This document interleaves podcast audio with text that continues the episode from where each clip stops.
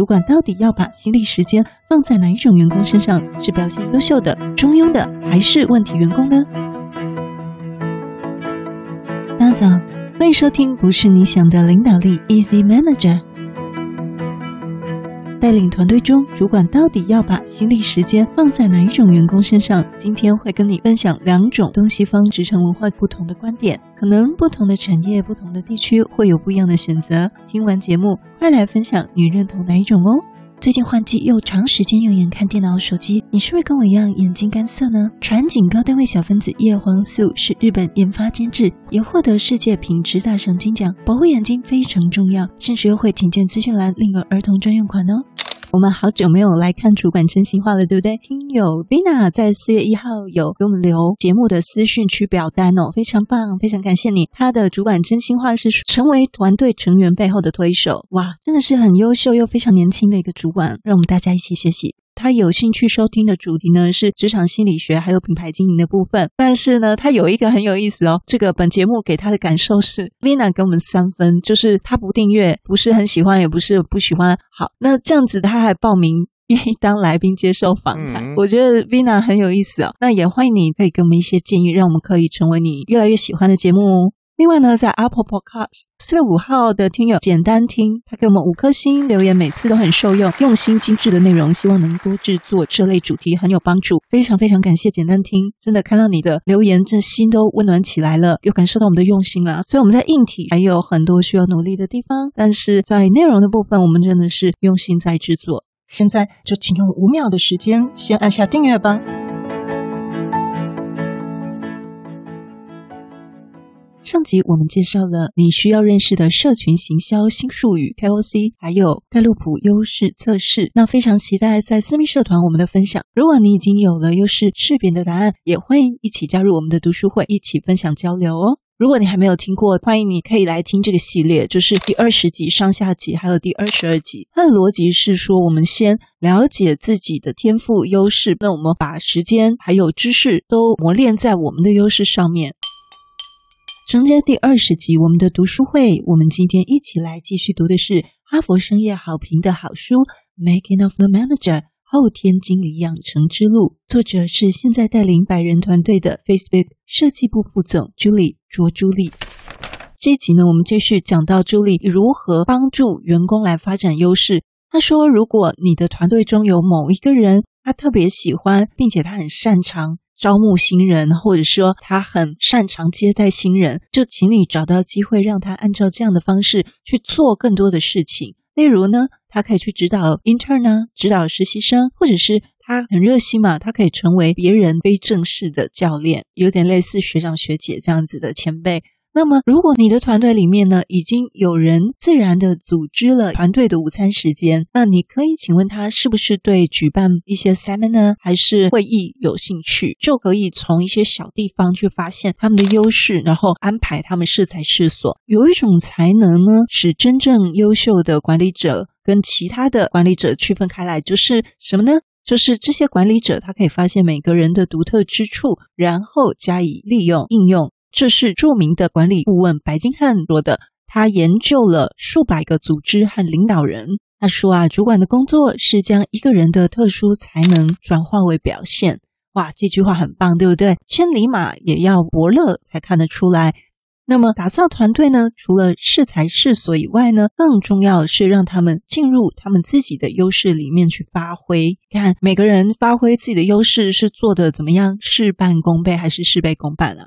是啊，事半功倍。所以呢，如果如果呢，你将这样的一个管理原则进一步的提高、扩大，你会发现它也适用于团队。举例说，如果你的团队现在有五个人，其中有四个人都做得很好，而有一个人做得不好。你可能会觉得你需要把大部分时间精力都花在这个 struggle 做得不好的下属身上，你想帮助他解决问题，对吧？但是呢举例说，就像每个人都应该发挥自己的优势一样，你也应该专注在团队的优势，就是那些顶级的人才，表现出色，并且可能会做得更好的人。这个概念也是蛮资本主义的哈，我们就是投资嘛，投资的概念嘛。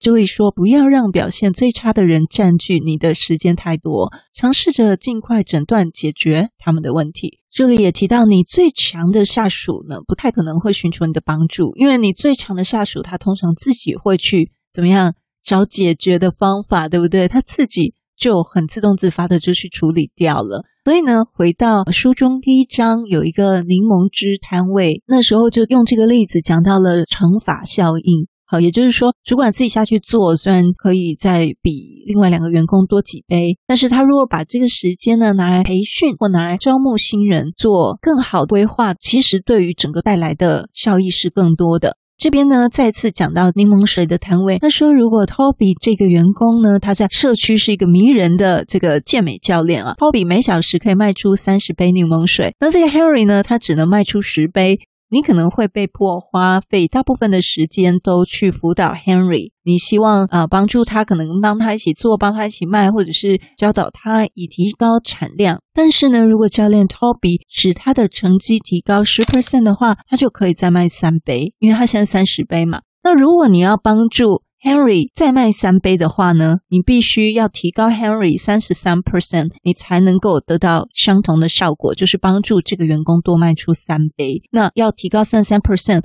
可能很难实现。所以呢，他说到，优秀的 CEO 都知道，他们应该加倍努力进行中的项目，并且在这些项目上投入更多的人力资源与注意力。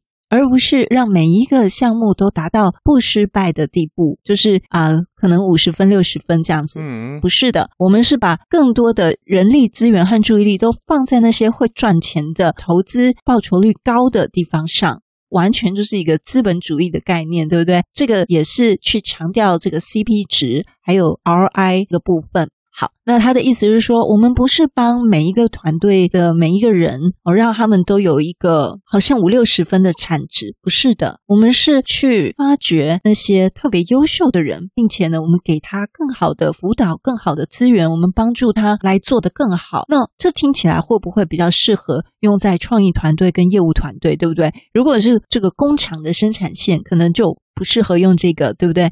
好，我觉得有时候是我们台湾是制造王国，所以呢，我们为什么会有那样子的一个文化形成，有很大的关系。这里说，同样优秀的投资者都知道，帮助一家新成立的新创公司发展成下一个十亿美元的独角兽公司，值得进行数十项其他亏损的投资。团队中的黑马或者是这个 new star 星星，可能不会大声疾呼你的注意力，但是如果你帮助他们实现更大的梦想，并且变得更有能力，甚至帮助他们成为 leader，你会为团队的整体上可以做的事情感到 surprise 哦，感到惊讶哦。在这边呢，我要补充一个完全不同的观点哦。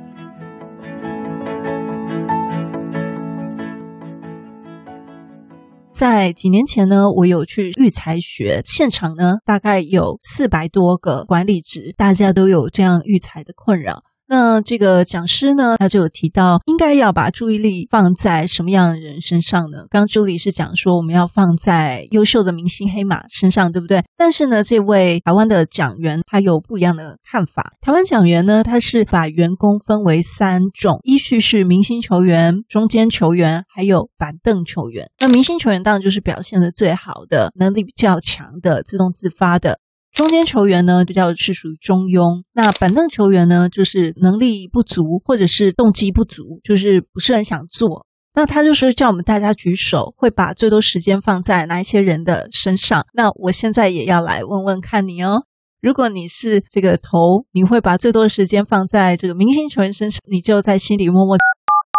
那如果你是放在中间球员的呢？如果你是放板凳球员问题员工身上，在心里默默举手下。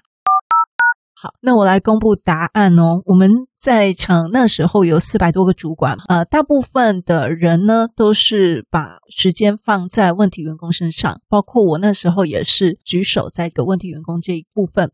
那有少数大概百分之十的人呢放在明星球员、明啊优秀员工身上，但是呢这个中间呢反而是很少。那么最后呢，讲员是用一个逻辑，它的原理呢是说，明星球员呢，你不太需要关注他，他自己就可以做得很好，他自己就会去找突破的方式，根本不用花时间去烦恼他，你只需要给他设计一个很好的奖励制度，不断的激励他。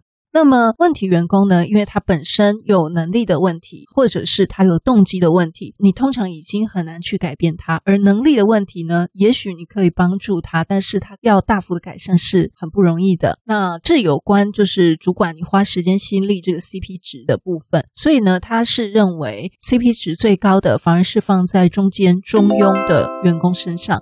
试想想想看，你是一个老师，你有呃月考成绩的压力，你要帮助全班成绩提升。如果要花很多时间帮这个问题学生做课后辅导，他说他如果现在是考二十分的程度，你要他考到六十分，这个对他来讲其实是很难的，因为他原本的程度已经落差太多。那么呢，你如果要帮原本的九十分要提升，顶多也只能提升五分吧，九十五分了不起了。要一百的话呢，其实困难的程度呢又是一个落差，因为一百。是要全对，不可有任何一点错误。所以呢，它的逻辑是你反而是帮助原本六十几分的要到八十几分，反而是相对容易的，因为他本身有一点底子，可能教他一些技巧，让他多熟悉练习，他就可以做得更好。所以呢，他会认为是中庸的员工反而是最有可能，你再给他一些激励，他可能会找到自己的方向、自己的目标，他有比较大的机会变成第二批的明星球员。那么问题员工呢，他跟 Julie 的看法一样，是最不需要放心力的。最好就是给他一些啊 routine 的，比较不会影响团队的工作。他这个意思说，一个团队也不是完全不需要板凳球员，但是也不能太多，总是要有一些人去做一些比较简单 routine 或者是明星球员不愿意做的事情。好，这是他的说法。那在这边也分享给大家参考。因为我当时是在一个困扰当中，曾经有遇过这个很头痛的下属，但一开始还要好好谈。但是如果你发现他的改善机会是很低的时候，让他们可以有一个自然淘汰，或者是呢，团队里面负责属于比较板凳球员。如果你的组织并不大，每一个人都是身兼要职的话，那当然我相信你会有你的一个做法，可能离开你这边反而对这个员工是更好的，也可能哦。好，这个是另外一个不同的台湾讲员的观点，是不是很有意思呢？所以我们可以看到，在北美的观点呢，他会比较强调发展优秀的员工，呃，帮助他再发挥的更好。就像这个我们在优势里面发挥，它是这样的一个逻辑。可是台湾讲员呢，很明显的你可以感受到，他是去冲一个所谓的平均值以上。呃，美国他们都会有一些特别顶尖的独角兽公司，台湾的话呢，好像还是比较走这个中上策略，而不是走这个精英策略。对好，那么朱莉也补充到，虽然我们要注重那些明星球员，对不对？但是呢，要小心有这个荒野一匹狼的这种类型哦。他提到说，团队呢要注意非常杰出的荒野一匹狼的这种原型，这种类型的员工，他经常呢他是比任何人都更有能力。就好比呢，在电影里面的福尔摩斯还是钢铁人 Tony Stark，但是在现实生活中，无论如何，这些人都不是你想要的人。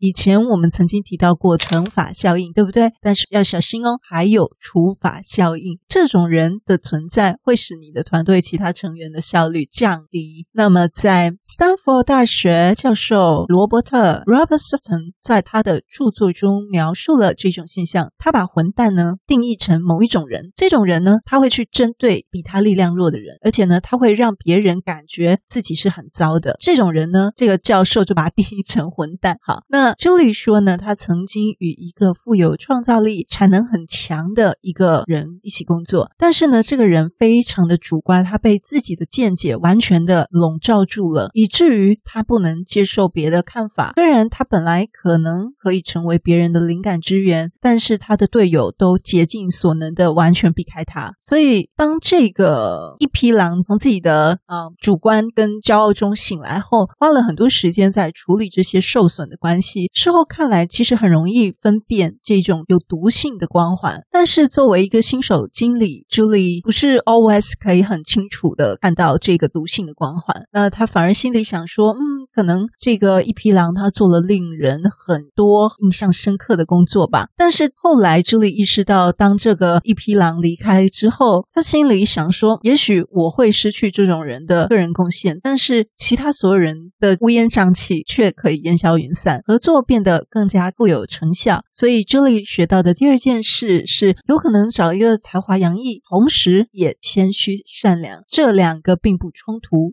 不要妥协你的价值观。对于认为可以欺负别人的人，你和你的团队都应该得到更好的。也就是说，不要屈就于因为他能力好。第三个，Julie 分享他得到的教训是：如果你设定的文化很明确，那么这种一匹狼的混蛋就可以改变。不会容忍的您将会学到更多有关建立健康的文化的信息。下一章我们来分享团队文化。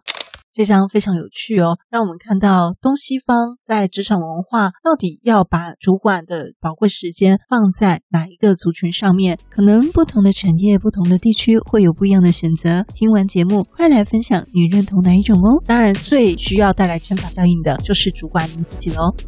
如果大家喜欢今天分享内容，请慷慨的按下 Like，按下五星，按下订阅，可以收到最新更新的内容。请大家帮帮忙，都点一点哦。也欢迎到资讯栏的网址小额赞助，用于设备的稳定提升，非常的感谢。不是你想的领导力，用听的管理读书会，轻松就可以应用在你的职场上。祝福你有一个很棒的一天，我们下次见。